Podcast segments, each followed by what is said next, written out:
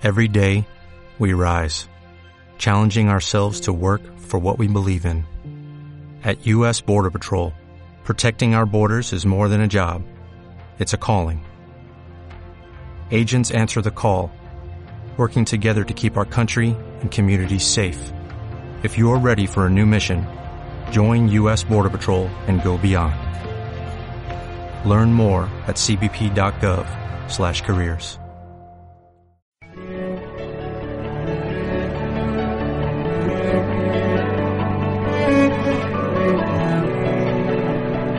Empresa actual. Con Vicente Almenara, Julio Andrade y Carlos Ferragut.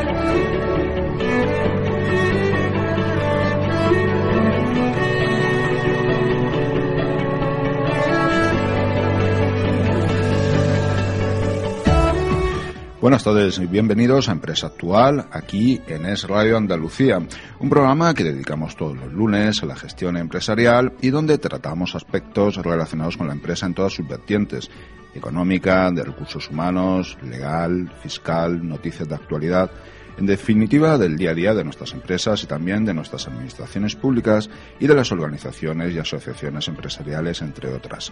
Emitimos para Es Radio Málaga en el 91.4 de la frecuencia modulada, Es Radio Granada 96.1, Es Radio Sevilla en el 87.5, en el 94.2 siempre de la frecuencia modulada en Es Radio Marbella. Pero también pueden escucharnos en la web esradiomálaga.es y a través de la aplicación TuneIn buscando Es Radio Málaga. Finalmente, indicarles que si lo desean pueden ponerse en contacto con nosotros a través de la cuenta de Twitter arroba empresa actual y en el perfil facebook.com barra empresa actual.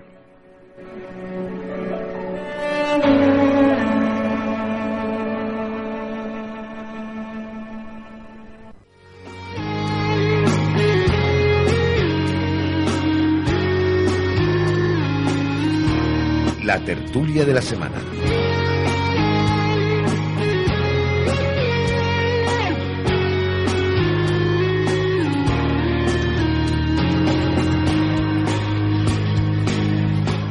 Comenzamos el programa y lo hacemos como siempre saludando a Vicente Almenara, director de CIMA, Comunicación e Imagen de Málaga. Vicente, buenas tardes. Buenas tardes, Carlos. Y a Julio Andrade, director de C Consultores. Julio, buenas tardes. Eh, Carlos, muy buenas tardes. Entonces, si os parece, vamos a comenzar la tertulia y vamos a hacerlo, pues, el pasado jueves hubo una intervención de Rajoy hablando sobre el tema de los proyectos de cara a la reorganización de las administraciones públicas. Eh, cuéntanos, Vicente, ¿cómo podemos empezar a tratar este tema? Bueno, pues mm, no solo hemos conocido la intervención del presidente del gobierno eh, a través de, los medios convencionales, sino también a través de, de tweets. A la vez que me estaba dando a conocer esas medidas, pues estaban difundiendo una serie de tweets. Yo cogí algunos al vuelo y, y lo más importante yo creo que hacen referencia eh, bueno, al número de propuestas, que son unas 200, algunas concretas, como la elaboración de los presupuestos generales del Estado, con gastos corrientes y servicios e inversiones, lo que se llama presupuestos eh, de base cero, iniciativa destinada a la centralización de los contratos de servicio y suministro, me parece muy importante la centralización de compras. Comprar mm, juntos, pues, eh, tiene unos importantes ahorros y las administraciones lógicamente pues tienen realizan compras de una importancia excepcional. También simplificar los trámites y procedimientos, suprimir órganos o entidades innecesarias, lo que también provoca eficiencia y ahorro. La implantación de la ventanilla única para el comercio exterior, no me lo creo, porque siempre se ha hablado en este país de una ventanilla única, eh, no ya interadministraciones, sino incluso en cada una de las administraciones, y esto no se ha llevado a cabo, no sé por qué esta sí va a correr mejor suerte, esperemos que me equivoque. Haremos también que la eh, administración electrónica sea una realidad. Esta es una nueva promesa del señor Rajoy. La, implantar la historia clínica digital para que los ciudadanos puedan ser atendidos en cualquier comunidad autónoma con sus informes. Esto es muy importante, que a veces uno viaja a algunas comunidades autónomas y no sabe si sigue en España o no. Se pondrá en marcha también la cita previa electrónica en el servicio público de empleo, tan demandado en estos tiempos de paro galopante, la factura electrónica en las administraciones, para facilitar las relaciones con los proveedores, el control de la deuda de las administraciones con sus proveedores con un periodo medio de pago, plazos o morosidad, y si esto fuera transparente, así veríamos cuáles son las administraciones más ineficientes, la simplificación del trámite administrativo para la apertura de empresas, bueno, esto es más de lo mismo, ¿no? Siempre se ha reclamado por parte de los empresarios y de sus organizaciones la simplificación de los trámites, que no haya que dar tantos pasos para crear una empresa, por una parte, o para obtener licencias, por otra. En fin, entre las 217 medidas que propondrá el, gobierno, el Consejo de Ministros mm, yo creo que se comprometerá a elaborar por fin un presupuesto de base cero, que es una propuesta de la que ya se hablaba incluso cuando gobernaba Aznar, ¿de acuerdo? Decía el presidente del gobierno, ya no vamos a presupuestar, por poner un ejemplo, en luz o teléfono, lo que me gasté el año pasado con lo que me pidan recortar, sino lo que me debería gastar haciendo mi gestión óptima que no es lo mismo. ¿no? Entonces yo creo que estas son medidas muy importantes. El, gobierno también hay que tener en cuenta que para eh, allegar algunos recursos al propio Estado, pues ha puesto a la venta 15.000 inmuebles en todo el país, con algunos edificios muy emblemáticos en Madrid, pero en, provincia también. Y aquí el, verdadero problema es eh, el endeudamiento y la extraordinaria capacidad de gasto que tienen las comunidades autónomas. Y como tienen además un, cinturón constitucional, difícilmente el gobierno ahí puede meterlas en cintura, salvo que aplique, que todavía no lo ha hecho y podría hacerlo, la ley de, estabilidad, que es, es un instrumento que está ahí, y es que si se comportan mal las comunidades autónomas en, una serie de parámetros, pues el gobierno a su vez puede portarse mal con ellas y, al final quien, quien perdería serían esta, estas últimas. Bueno, pues esto yo creo que es lo más importante en cuanto a la reforma de las administraciones públicas, que será voluntaria para las autonomías. El Estado puede hacer sus deberes en la administración central, pero en el caso de las comunidades autónomas tiene, tendría carácter voluntario. Ya veremos cuántas siguen la senda marcada por el presidente.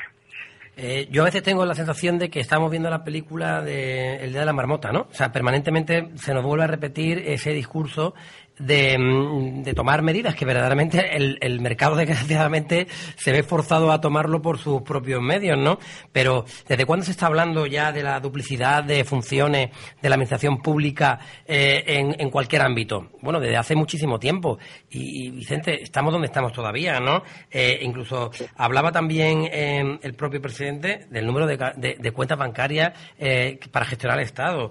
más de 4.800 cuentas bancarias en fin, estamos hablando de hace ya muchísimo tiempo de las oficinas que las comunidades autónomas tienen en extranjero, que prácticamente eh, lo único que suponen son gastos y, poco más, eh, eh, y, como mucho, campañas de separación del resto de España. Pero verdaderamente, desde el punto de vista económico, cero. organismos como, por ejemplo, el de la competencia, incluso meteorología, incluso de energía, que efectivamente el servicio es prácticamente es, poco este servicio, los gastos son muchísimos y los ingresos, pues prácticamente cero. Es decir, estamos viendo que la pelota, eh, después de todos estos años de crisis, es que sigue prácticamente en el mismo tejado, es que no ha, es que no ha, no ha bajado, ¿no? A pesar de ello, eh, a pesar de ello, la semana pasada ya, eh, ya se, se anunció una nueva bajada del déficit comercial, es decir, nuestras exportaciones siguen incrementándose, nuestras importaciones se han visto reducidas y sin hacer un análisis profundo, bueno, es una tendencia que últimamente se viene produciendo con cierta regularidad, eh, en gran parte basada eh, con, un ojo en la mala economía española para comprar y con, con el otro con el buen hacer de estos empresarios que no se la siguen jugando fuera, fuera de nuestras fronteras para, para no morir, ¿no? Eh, la ventanilla única, mm, eso ya no, no, es el día de la marmota, eso ya no sé yo cuántas veces la he escuchado, y incluso a veces casi mejor que lo dejen como está, porque si vuelven a sacar como la Sociedad Express que sacó nuestro querido Zapatero hace unos cuantos años, que ya nadie se puede atrever a hacerla, que no sirvió nada más para que nos, volviésemos locos todos aquellos que queríamos constituir una, más los locos que se volvieron los notarios, más el registro de la, del registro mercantil, en fin, una auténtica locura. Eh, yo lo que necesito y creo y, en fin, y creo que llegará un momento en que ya se pongan las bases para que todo eso se, se empiece a aplicar, ¿no? Es, necesario. Eh, el Banco de España ya la semana pasada anunció eh, que la recesión terminaría en este último tercer trimestre. Yo creo que Enrique, que eh, Luis María Linde, que es el gobernador del Banco de España, pues bueno, ha sido bastante atrevido a la hora de, de, de anunciarlo, pero bueno, sus datos tendrá y y en fin, él prevé ya la salida de la recesión en, en, este último tercer trimestre del año 2013, ¿no? Es decir, por un lado, seguimos viendo que la economía sigue funcionando a su ritmo y se reestructura prácticamente a pelo y, y aquellas, aquellas eh, cosas que son necesarias precisamente para ayudar en la velocidad en la que este mercado se sigue se sigue reestructurando, pues bueno, vemos que, que se dan pasos muy lentos, pasos que no llegan a terminar, eh, mm, la administración sigue creciendo, es verdad que se intentan dar pasos, pero de pronto son tres pasos hacia adelante, dos hacia atrás, pero no avanzamos. En fin, mm, pues seguimos en lo mismo, Vicente. Yo no veo nada en fin, me alegra que sigue saliendo estas cosas porque nos mentalizamos de que esto tiene que ocurrir y cuando ocurra nos alegraremos de que verdaderamente se tomen medidas productivas, de que eh, cortemos por donde no se produce, cortemos por donde nos cuestan dinero y lo apliquemos donde verdaderamente la, gente es sensible. Eh, hablamos de la sanidad, hablamos de, de educación y por supuesto con criterios mucho más racionales que el de ahora, ¿no? Por eso yo creo que eh, son importantes analizar las recomendaciones de la misión en España del Fondo Monetario Internacional que estuvo la pasada semana en, España y apuntaban en, varias direcciones, principalmente en cinco. En cuanto a la simplificación de los procedimientos de descuelgue en los convenios colectivos, la reducción del margen de interpretación judicial de los despidos colectivos. Pues los jueces aquí tienen un papel más importante de lo que se dice habitualmente. La aceptación por los sindicatos de una significativa moderación salarial que no veo por parte alguna de los sindicatos eh, colaboren más allá de eh, bueno pues de estas protestas que eh, cada cierto tiempo eh, escenifican. Eh, la verdad es que no es muy alta la digamos la conflictividad laboral para la que está cayendo y un compromiso empresarial para contratar. En cuanto a la contratación, también recomienda el Fondo Monetario Internacional la rebaja de los costes de despido y subirlo de forma gradual con la antigüedad, lo cual me parece muy interesante y además justo, reducir el número de contratos y ampliar el uso del nuevo contrato permanente. Aquí se, se habló un poco del, de, de, un único contrato y se dio una buena hace unas semanas nada más reducir los costes de los contratos para ciertos colectivos, la reducción de las cotizaciones a la seguridad social, que eso me parece importantísimo, porque tenemos de las más altas del entorno europeo. Otro eje sobre el que el Fondo Monetario Internacional ha insistido es el de la Ley de Unidad de Mercado, para reducir barreras regulatorias, eliminar la indexación de los precios públicos, solucionar los déficits de tarifa, etcétera, y evitar así eh, que la liberalización de los servicios profesionales sufra nuevos retrasos, porque en España esto lleva ya un tiene un, un récord histórico. Y por último, las pensiones. La propuesta eh, del Comité sobre el factor de sostenibilidad proporciona un marco sólido para garantizar la sostenibilidad de las pensiones. Yo creo que en absoluto están en peligro, pero hay que acometer ahí algunas reformas más pronto que tarde. ¿no? Y, de todas maneras, Vicente, estas medidas esta medida de todas maneras deberían caer eh, en manos un poquito, poquito más hábiles, ¿no? Ya esta semana pasada Mm, tuvimos la, las perlas de dos, de dos dirigentes, uno sindical y otro político, ¿no? A la hora de afrontar y dar medidas, entre ellas un sindicalista donde eh, hablaba de que los eh, empresarios no fuesen rácanos, ¿no? Y ni, ni a la hora de contratar, sino que, o sea, como si esto fuese eh, comprarme un donu o dos donus, ¿entiendes? O sea, es decir, yo contrato porque, porque quiero y si puedo contratar 10, pues contrato, pero independientemente de la capacidad o o, de la o de, la o de la no, no solamente de la voluntad sino de lo que yo y, mi, eh, pueda económicamente y mi objetivo. Es decir esto es un plan eh, un menú no elijo un trabajador como elijo 10 trabajadores. Es decir con esa mentalidad sindical difícilmente podremos algún día avanzar en todos los aspectos que, que, tú acabas de comentar, ¿no?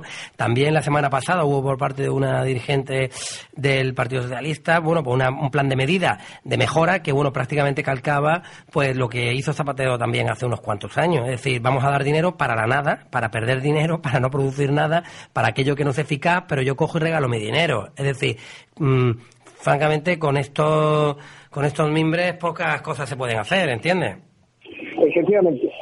Pero, mientras tanto, eh, debemos considerar eh, los dos motores auténticos de, económicos en la actualidad de nuestro país que son las exportaciones. Eh, se han conocido los datos de abril y hemos tenido un 18 de aumento respecto al mes anterior y un interanual del 7,5%. Hoy mismo las exportaciones y el turismo son los auténticos motores de la economía, pero posiblemente ya hayamos tocado suelo en cuanto a la destrucción de empleo, etcétera, lo digo por los, datos de los últimos meses, y empiecen a tener razón aquellos que vaticinan estamos en el principio del fin. Bueno, de hecho, mm, eh, pero, es verdad que en estos momentos se plantea una serie de cosas que, que, pueden ser interesantes. Yo no sé si, llegarán a buen fin, pero ya de entrada me parece, me parece bueno que, esté en la mente de la gente, ¿no? Entre ellos, por ejemplo, eh, cuando hace referencia a la dualidad de contratos, ¿no? Es decir, en fin, la diferencia, pues, que, que evidentemente requiere su análisis de contratos permanentes y temporales, y está claro que hay una, una un trasfondo económico bastante importante, no por culpa exclusivamente del empresario, sino también por el que hace la ley, ¿entiendes? No tengo por qué pagar mucho más cuando puedo pagar menos, no tiene ningún sentido. Y uno de los, y uno, y, uno que me parece muy importante, que a veces lo dejamos eh, ahí como, como en el limbo, como si no tuviese ninguna importancia, porque antes verdaderamente no se le daba, ya el empresario iba con la mentalidad de que, bueno, ya sé que a cualquier juicio laboral, pues no sé quién me tocará y el que me toque, bueno, pues sé que voy a tener que pagar. En fin, no había, no había una seguridad jurídica a la hora de plantear determinados casos, situaciones análogas, eh, con jueces distintos, eh, sentencias distintas, ¿no? Y era y una de las cosas que se pide precisamente del, del FMI es reducir el margen de interpretación judicial de los despidos. Es decir, eso me parece fundamental. Cuando yo planteo y, y, me, me, encuentro en una situación dramática que tengo que decidir por una causa objetiva, eh, despedir a una persona, bueno, tener las herramientas para saber dónde me voy a meter y no en función de quien me pueda tocar o la interpretación o incluso jueces que se han pasado a la torera todo lo que es la, esta nueva reforma laboral y que han tirado por la calle de en medio con su propia interpretación, que no sé yo hasta qué punto eso eh, debería ser permitido, bueno, pues nos encontramos con una inseguridad jurídica, que eso parece que está prácticamente eh, eh, dada a, países del tercer mundo y en, en, nuestro, en nuestro mundo hay un área eh, importante, que es verdad que se soluciona todo con dinero y, con dinero es como lo soluciona, como se suelen solucionar estos problemas, caros por cierto, que nos hacen mucho menos competitivos, que hacen más difícil la contratación, pero bueno, me parece ya positivo que ya se planteen en algún sitio, en algún papel, en alguna mente, que, bueno, que, racionalicemos también nuestra presencia en los juzgados a, a la hora de tomar medidas, en tiempo y en coste. Estoy totalmente de acuerdo. Esos son los retos del próximo futuro. Bueno, y no echáis de menos también, dentro de todas estas medidas y reformas, algo que hable sobre la sanidad en global. Y pongo el ejemplo de las tarjetas sanitarias que se utilizan en Andalucía y que ahora que empezamos la temporada de verano nos movemos los españoles de una a otras comunidades y sin embargo parece ser que estamos limitados en nuestras prestaciones. Claro, lo que ocurre es que la sanidad es competencia autonómica y, y por lo tanto ahí pues el gobierno de la nación poco poco puede decir, ¿no? Eh, se están algunas algunas medidas se han tomado en el caso de Andalucía en cuanto a la racionalización de la sanidad mediante la unificación de hospitales con una gran oposición por parte de los sindicatos y de y también de muchos profesionales. Hay que hacerlo con unos criterios de absoluto rigor y profesionalidad porque estamos hablando de la salud, de la salud además del dinero. En otros casos es solamente el dinero, pero aquí es que nos jugamos la vida literalmente. Entonces hay que hay que ver con mucho tacto y prudencia. No, comentaba esto porque ya que estamos intentando unificar ciertos criterios para todas las comunidades, el tema sanitario es básico, como tú bien dices. Pero Carlos, yo creo que son tantos los frentes abiertos, son tantos los frentes abiertos que bueno, al final hay que ir priorizando, ¿no? Y es verdad que es importante, pero en en gran parte está cubierta. Si no está cubierta por la pública, está cubierta por la sanidad privada, que ya sí nada más que tenemos que salir a la calle de nuestros pueblos y vemos que se dispara. No hay tantos hospitales privados ahora como, como jamás ha existido aquí en, en, Málaga o en cualquier provincia. Es decir, la gente busca alternativas a algo que funciona o que funciona deficientemente o que alguien considera que va a funcionar mal en el futuro, ¿no? Eh, está claro que esta es una asignatura pendiente. También es verdad que el tema sanitario no abarca solo y exclusivamente la parte médica, es decir, detrás de todo este montaje que, anual que, que, nos cuesta a los españoles, pues bueno, hay también que ir desarticulando determinados organismos, comités, miembros, personas que, que, bueno, que se suman a, a, un mundo sanitario, pues de una manera que verdaderamente no le corresponde y encarecen eh, y hacen posible que el sistema sanitario ahora mismo pues se encuentre como se encuentra, ¿no? Efectivamente. Hemos tenido y tenemos, yo creo, un sistema sanitario público muy bueno, es reconocido fuera de nuestra frontera, pero pero mm, falto de racionalización en muchos aspectos. Yo creo que ese es un debate nacional que todavía ni se ha iniciado. Pero también es verdad, Vicente, que aquí tenemos un problema añadido, añadido y muy añadido, sobre todo en España, y es la, la batalla ideológica, ¿no? Es decir, aquí cualquier medida automáticamente tiene un cariz ideológico que no tiene detrás una justificación eh, mm, de eficacia, eh, una justificación de racionalidad, eh, de lo que mejor puede funcionar.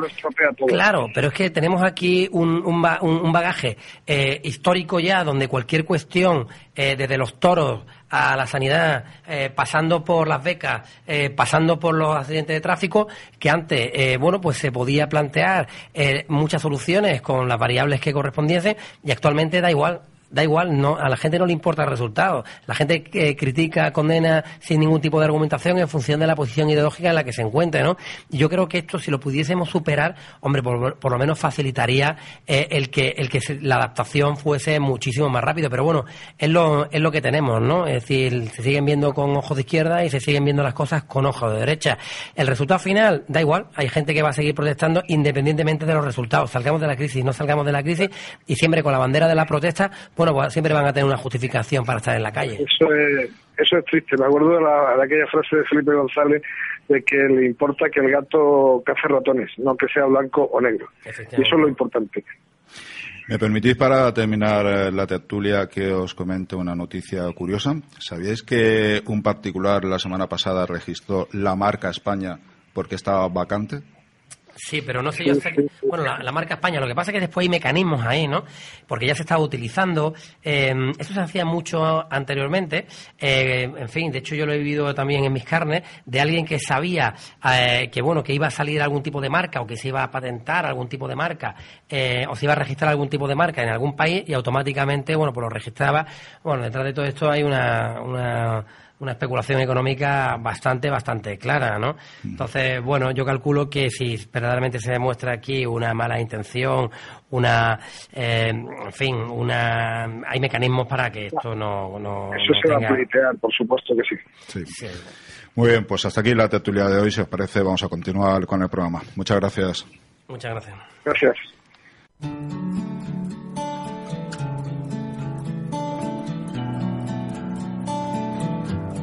Rincón del Asesor.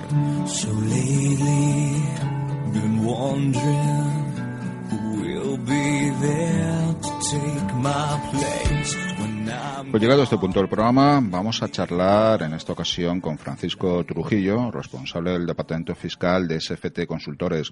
Francisco, buenas tardes.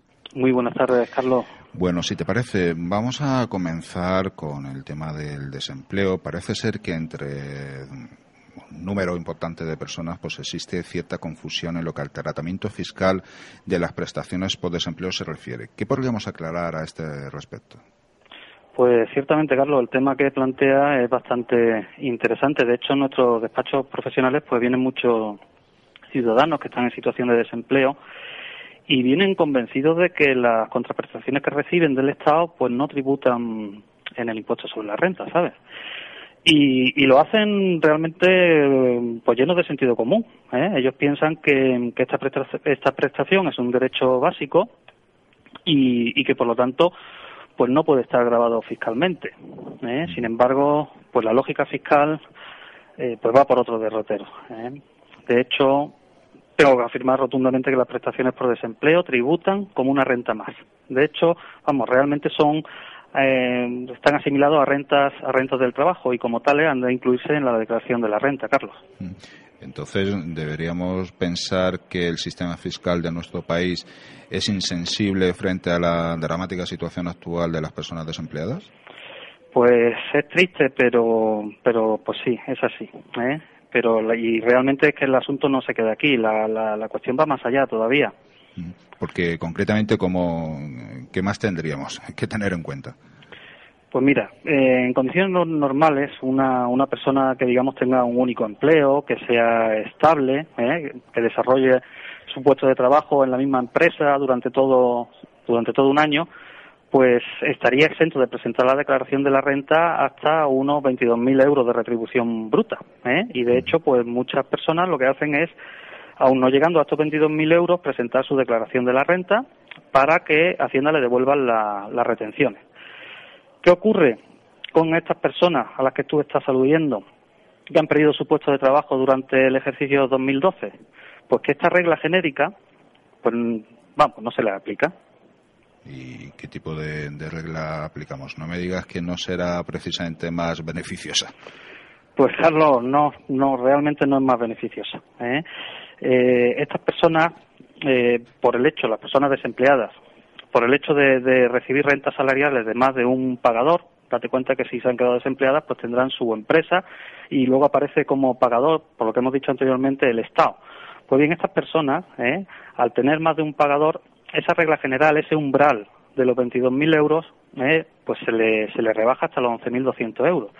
Así que, de alguna forma, contraviniendo los principios básicos de todo sistema fiscal, que son en concreto el de equidad fiscal y el de tributar en función de la capacidad de pago, estas personas, por el hecho de, de haber perdido su puesto de trabajo, entran a tributar por, por una puerta falsa, una puerta, digamos, falsa, ¿eh? con el agravante de que al tener fraccionada su renta salarial entre varios pagadores, las retenciones que se le efectúan son mm, pues bastante bajas, ¿eh? en torno al 2%, y por lo tanto se pueden encontrar casi seguro con la desagradable sorpresa de que no solamente se han quedado sin empleo durante el ejercicio 2012, sino que además a la hora de ponerse al día con el fisco, pues tienen que pagar. Su renta les sale a pagar, ¿sabes?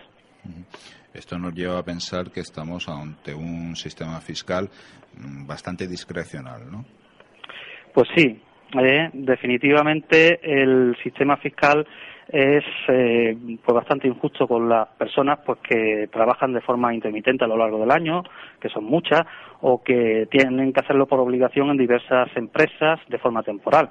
Eh, para todas estas personas, con independencia además de que se hayan quedado eh, en paro o no, el principio que hemos descrito anteriormente opera. ¿eh? Y de esta forma, pues creo que podemos afirmar que no solamente esa, esa discriminación que hay en el mercado de trabajo entre trabajadores con un puesto de trabajo estable y trabajadores en situación de precariedad laboral, ¿eh? no solamente esa desigualdad se da en el terreno, eh, digamos, del mercado laboral, sino que además se encuentra un bastante triste reflejo en el ámbito fiscal. ¿eh? Bueno, Francisco, pues para vamos a endulzar un poquito estos comentarios. ¿Existe, no sé, alguna buena noticia que desde el ámbito fiscal podamos darle a nuestros oyentes que se encuentran precisamente en situación de desempleo?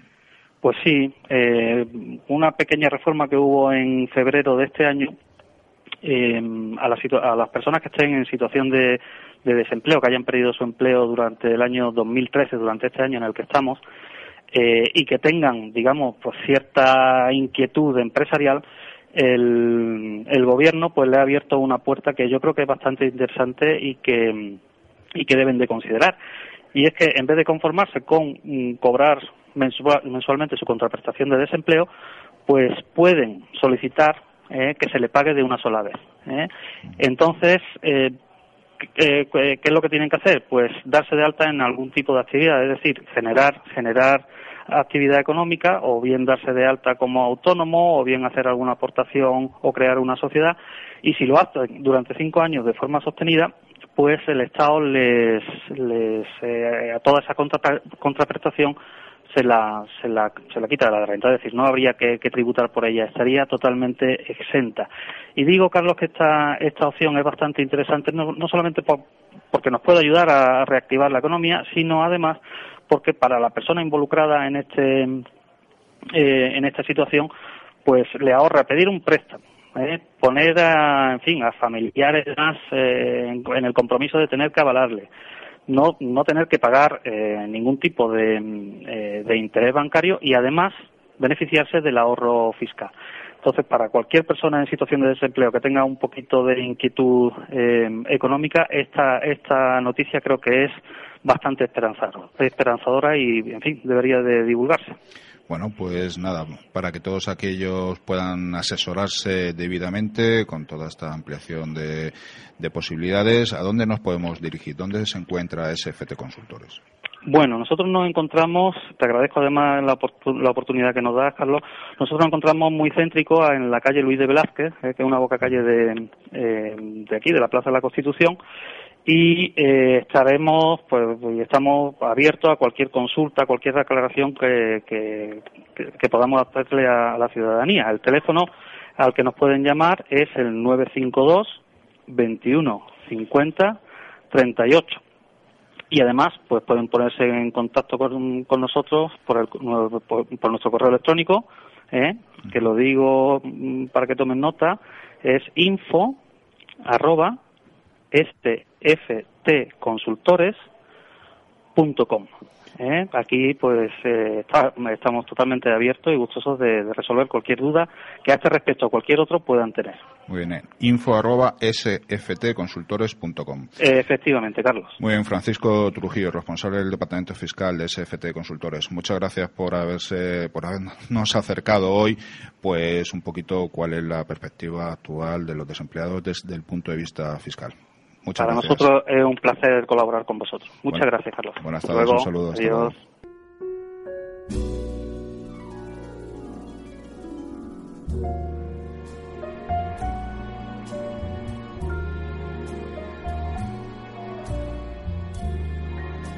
My heart is sad and lonely. For you I sigh. For you, dear, only con Fernando García, director general de la Clínica Fisión. Buenas tardes, Fernando. Hola, buenas tardes. Bueno, bienvenido a este programa. Estamos hoy aquí, bueno, también como especialista en marketing y con unas nuevas tecnologías que estáis implantando en la Clínica Fisión, ¿no es así? Efectivamente. Es nuevas tecnologías para, para la rama de fisioterapia, que es, es eh, una, una especialidad muy, muy olvidada por el, por el público en general y tan necesitada por todos, ¿no? Fernando, una cosa que me ha sorprendido a mí del grupo de Clínica Fisión, eh, eh, perdona que no me presente, soy Juan José Coca.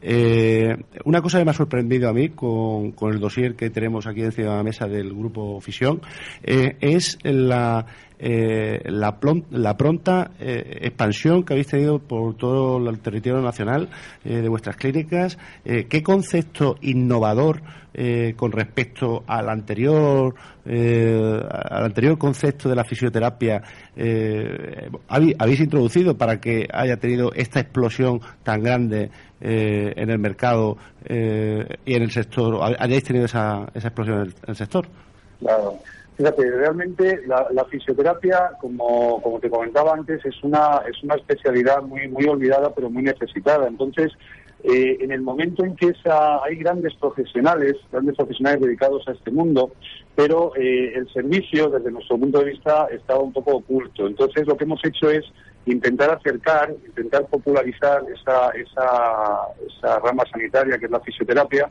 pues al público en general para que tengan fácil acceso a ella, eh, pues dando un diagnóstico totalmente gratuito, diagnóstico integral de todo su cuerpo a nivel musculoesquelético.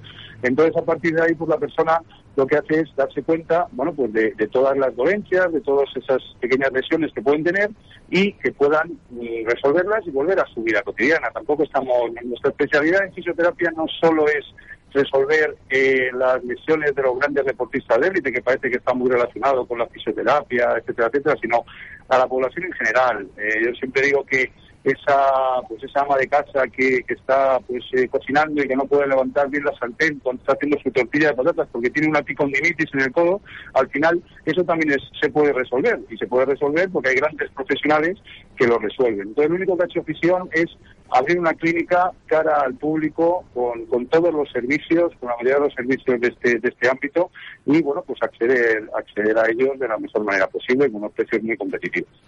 Eh, actualmente hay unas 34 clínicas propias, creo, de la de, Clínica Fisión y unas 400 asociadas. ¿Cuál es el procedimiento para que una clínica decida hacerse eh, franquiciado vuestro o, que se quede la, la, figura de asociada? Claro, realmente nosotros ahora mismo, eh, te matizo, tenemos eh, tres clínicas propias y el resto son clínicas franquiciadas y asociadas, ¿vale? Es un poco el ámbito nacional. Sumamos en total unas 400 clínicas a nivel nacional que nos encargamos de tanto de la rehabilitación a nivel privado, que llamamos, que es pues eh, al público en general, como la rehabilitación o fisioterapia que hacemos en el ámbito de eh, bueno pues compañías aseguradoras, que es la, más la rehabilitación de accidentados, sobre todo de tráfico, que, que es el ámbito que más que más podemos tocar, ¿no?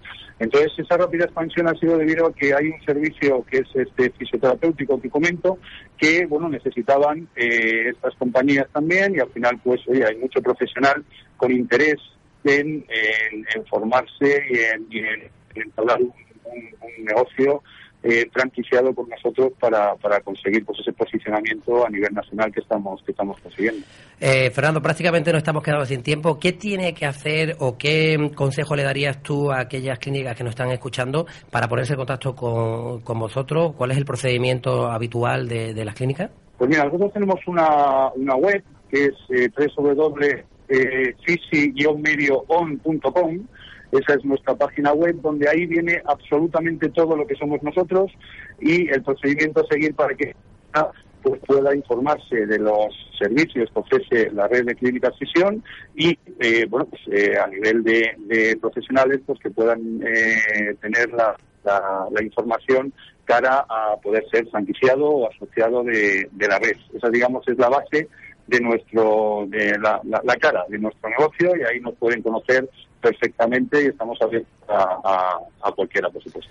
Pues Fernando García, director general de Clínica Fisión, muchas gracias por estar hoy aquí en Empresa Actual con nosotros. Gracias a vosotros. Un placer, buenas tardes. Gracias, hasta luego.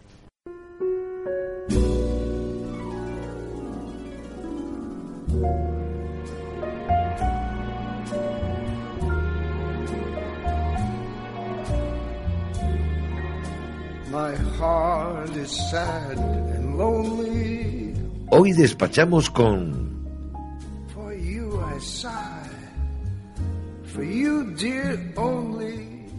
Pues nos encontramos ya en el tramo final del programa y vamos a charlar con Pilar Malpartida, directora de Equality Recursos Humanos. Pilar, buenas tardes. Hola, buenas tardes, ¿qué tal? Muy bien, pues bueno, lo primero que queremos conocer, Piquality Recursos Humanos, exactamente qué es lo que trabajáis, aparte de los recursos humanos, sobre todo de qué forma.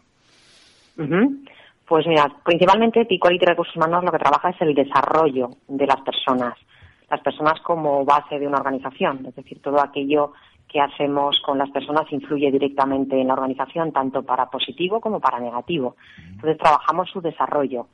Eh, trabajamos eh, a partir de la gestión de los recursos humanos dentro de la empresa, pero también trabajamos con la formación y sobre todo con la herramienta del coaching, principalmente. Una herramienta precisamente esta del coaching que parece que está hoy en día muy de moda y sobre todo que es un término como bastante amplio, ¿no? Sí, Está de moda ahora, mm, pero es una herramienta que lleva más de 15 años ya en España. Lo que pasa es que, bueno, pues no se ha dado a conocer a lo mejor con la facilidad que ha podido ser. Eh, sí se conoce mucho en empresas multinacionales que están implantadas en España, sobre todo en, ciudades más importantes como Madrid o Barcelona, donde, vamos, el coach es que se da prácticamente a, directivos como el que da un beneficio más, ¿no? Se da la llave del coche, el teléfono y un coach desde el principio para que se ayude al directivo en su desarrollo. Lo que pasa es que, bueno, pues a lo mejor eh, no sabemos por qué no se ha dado una publicidad a lo mejor importante y no se ha dado hasta ahora. Ahora de pronto todo es coaching. Eh, y, por desgracia todo no es coaching, ¿no? El coaching realmente no abarca todo. El coaching es una herramienta realmente de desarrollo de desarrollo ya sea personal o profesional, según el ámbito en el que estemos trabajando. En mi caso es un desarrollo profesional. De todas maneras, efectivamente, como tú bien dices, desarrollo personal, desarrollo profesional, pero para hacer el desarrollo profesional primero habría que solucionar el personal, ¿no? Hombre, al final detrás de un profesional lo que hay es una persona. ¿eh? Lo que pasa es que es allá donde nos queramos realmente focalizar para trabajar con el, en este caso el cliente nuestro se llama coachee entonces, donde queramos focalizar el trabajo con el coachee, eh, por eso será ámbito profesional o no. Es cierto que a la larga, cuando un profesional tiene un problema en su trabajo, muchos de los problemas vienen generados por un problema personal, viene un problema de seguridad en sí mismo, de autoestima o incluso situaciones que le ocurren, no sé, como un divorcio o una muerte de un familiar, le pueden estar afectando en algún sentido a su vida profesional. Lo que hacemos es no, no centrarnos en ese divorcio en el que puede estar, sino en ver cómo eso le está afectando a su parte profesional y tratar de que pueda separar eh, las dos situaciones, ¿no? Claro, te lo planteaba porque precisamente hoy, en, en, unos tiempos tan convulsos, de tantos cambios, pues para los cambios profesionales, primero muchas veces tenemos que asentarnos un poco a nosotros mismos interiormente. Iba un poquito más en, esa línea, ¿no? Bueno, el autoconocimiento es que es la base de todo lo que trabajamos. Eh, ahora, por ejemplo, está muy de moda el tema de la marca, la marca personal. Eh, pues antes de ponerse a, publicarse en las redes, lo primero que tenemos que saber es quién somos y qué queremos realmente proyectar. Entonces, para nosotros el autoconocimiento es la base de cualquier trabajo que hagamos. El profesional tiene que conocerse y tiene que conocerse desde un punto de vista personal, indudablemente. Saber cuáles son sus fortalezas y cuáles son sus, eh, en nuestro caso llamamos áreas de mejora, no debilidades. Mm, ¿Qué ocurre? Que lo llevamos más al ámbito profesional, pero a la larga viene del personal. No lo podemos separar tanto tampoco. Está claro. Eh, Pilar, eh, dentro de vuestra, de vuestra empresa eh, tenéis también desarrollado el tema de la selección, ¿no? Yo supongo que en estos últimos años ha cambiado mucho, posiblemente tanto el perfil como las exigencias de las empresas a la hora de contratar. ¿Cuáles son estos cambios y qué es lo que estáis haciendo vosotros ahora mismo a nivel de selección y qué es lo que están demandando las empresas? Pues realmente a nivel de selección es casi te diría lo que menos hacemos en este momento. Eh, ¿Por qué? Porque surgen muy pocas ofertas, es cierto, y además porque conlleva un trabajo muy grande la selección. Antes eh, realmente nosotros hacíamos más labor de ir a buscar el candidato en otras empresas. En este momento cuando lanzamos una oferta son tanta, tanta la cantidad de candidatos que llegan que requiere muchísimo trabajo y mucho esfuerzo para poder eh, seleccionar o preseleccionar primeramente eh, los currículum que nos llega y decidir qué currículums pueden entrar realmente en el proceso de selección. Entonces, eh, estamos haciendo poco por las dos razones. Uno, porque llegan pocas ofertas y lo segundo, porque conlleva muchísimo más trabajo, realmente. Uniendo la, anterior pregunta, eh, también las empresas han, han, tenido a lo largo de estos últimos años una adaptación en su organización. ¿Cuál es el procedimiento de trabajo que desarrolla eh, Pequality para adaptar pues eh, esas organizaciones eh, a la situación actual? Pues mira, por ejemplo, hemos estado haciendo algunos trabajos en cuanto a hacer el Departamento de Recursos Humanos externo. Muchas empresas han tenido que prescindir de ser Departamento de Recursos Humanos. Para mí, por supuesto, huelga decir que es imprescindible, pero mm, por desgracia no han podido contar con él y lo que hemos hecho es eh, poderle aportar desde, el punto de vista externo, poderle aportar esa función de recursos humanos que consideramos que es totalmente necesaria. Es cierto que las empresas se tienen que reorganizar.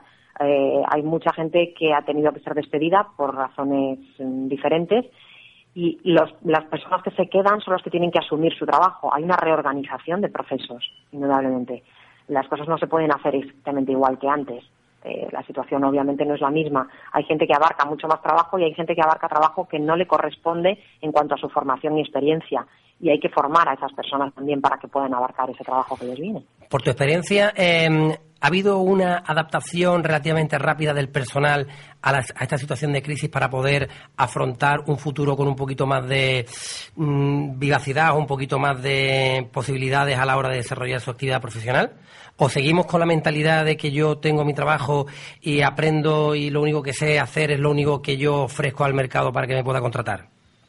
Hombre, eh, si hablamos desde el punto de vista de empleados, yo lo que observo es mucho miedo. Vivimos realmente en una época en que la gente está em, eh, muy ojo a visor a ver qué ocurre, a ver si me despiden y no sé si mañana tendré mi puesto de trabajo, con lo cual ni se esfuerzan en hacer mucho más ni tampoco hablan, no se quejan, ¿no? Están todos como muy calladitos para que por lo menos me quede como estoy, ¿no? Desde el punto de vista de las empresas, eh, veo muy poco a poco que empiezan a cambiar el punto de vista. Siguen siendo cortoplacistas, siguen trabajando en el muy corto plazo, en salir adelante mañana y en poder pagar las nóminas mañana. Y lo entiendo, entiendo que es una situación de incertidumbre muy grande, pero por otra parte, si no ponemos foco adentro de un tiempo e invertimos en ese tiempo, eh, poco podremos sacar ¿eh? adelante. Veo miedo, veo incertidumbre, indudablemente, pero yo creo que la crisis también genera oportunidad y hay que saber ver la oportunidad en este momento de incertidumbre tan grande. Estamos en una sociedad con líderes. Eh, ¿Detectáis que verdaderamente en estos momentos para las empresas es fundamental el liderazgo? Eh, ¿le, ¿Le dais más importancia al trabajo en equipo? ¿Es todo complementario? Yo creo que se le da una importancia de cara a la galería, de cara a imagen, pero no se le da una importancia real. Eh, mi principal trabajo normalmente eh, va dirigido a los directivos, a las personas que conforman el comité de dirección. Y sin embargo, lo que veo es que el comité de dirección automáticamente lo que dice es ve formando a las personas que tengo abajo. Yo no tengo ningún inconveniente en formar a quien sea dentro de la empresa, pero la cabeza es el que realmente lidera ese proyecto, lidera esa empresa o esa compañía o ese proyecto simplemente, ¿no? Y no veo un gran liderazgo realmente en la gente. Estamos muy acomodados en que antes nos ha funcionado. Llevamos mucho tiempo trabajando de una manera, en algunos casos empresas familiares que llevan varias generaciones trabajando así y les ha ido bien y no se lo podemos discutir, pero las cosas han cambiado. No podemos seguir vendiendo como vendíamos en el siglo XX. Las técnicas son otras. ¿Y tú crees también que en la situación actual, todo esto que estamos comentando, eh, lleva a mucha gente a intentar no arriesgar en sus planteamientos del trabajo diario para asegurarse el sillón de cara que no me toque a mí me vaya a la calle? Totalmente, totalmente de acuerdo. El riesgo, la capacidad de riesgo en este momento ha bajado muchísimo, sí. Con lo cual estamos perdiendo también iniciativa, estamos perdiendo proactividad, estamos perdiendo incluso el, podernos exponer eh, realmente a los demás y que incluso en mi propia empresa me vean como alguien eh, con ese espíritu emprendedor interno, que no tenemos por qué tener un espíritu emprendedor para poner una empresa, sino ser emprendedor dentro de tu propia empresa y proponer cosas nuevas, proponer ideas, ser creativo, arriesgarse. Eh, en ese sentido estamos perdiendo oportunidades. ¿Y ha cambiado la mentalidad del empresario a la hora de considerar a su trabajador y le dota de herramientas como la formación? ¿O sencillamente ni se preocupa? Hombre, eh, si hablamos de generalidades, se están preocupando poco, pero por suerte hay empresas que están viendo un poco el bosque, eh, a, pesar de, ver los árboles, en medio, y, y sí están invirtiendo en formación.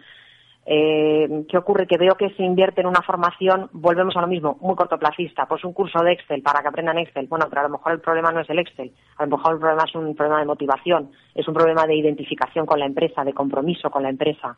Y lo que hay que trabajar más son habilidades o valores. En eso es donde veo a lo mejor el hándicap ahora mismo que, no, están, no están viéndolo, la necesidad. Se invierte en formación, no obstante, pero se invierte en una formación, pues si no me lo cubre la tripartita no hago nada volvemos al corto plazo. Y continuando con todo este proceso de reorganización, eh, ¿tú crees eh, que hay que incrementar precisamente en estos momentos todo lo que supone la comunicación interna? Mm, bueno, la comunicación interna la deberíamos eh, trabajar siempre. Eso no solamente ahora porque es un momento de crisis, pero esa es la que adolecemos muchos, ¿no? Que nos preocupamos mucho por lo que puedan decir las otras empresas, por lo que pueda pensar la competencia, los medios, etcétera, pero no nos preocupamos por lo que puedan decir los propios que están en nuestra propia casa. ¿eh? Esa comunicación interna eh, en muchos casos brilla por su ausencia y es la primera que hay que cuidar. Y la comunicación no es solamente mandar un mail internamente, sino escuchar también cómo lo reciben las personas que están eh, recibiendo esa comunicación. Pues Pilar Partida, directora de Equality y Recursos Humanos, muchísimas gracias por haber estado este ratito aquí con nosotros. Pues nada, encantada. Muchísimas gracias a ustedes. Buenas tardes, un saludo. Un abrazo, hasta luego.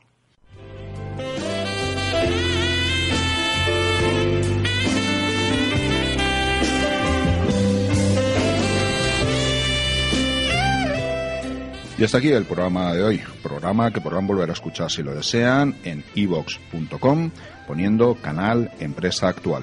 Les esperamos el próximo lunes a las 12 del mediodía aquí, en Empresa Actual, en Es Radio Andalucía. Muchas gracias y les dejo con mi compañera Sandra García Gago y el informativo Andalucía es Noticia. Buenas tardes.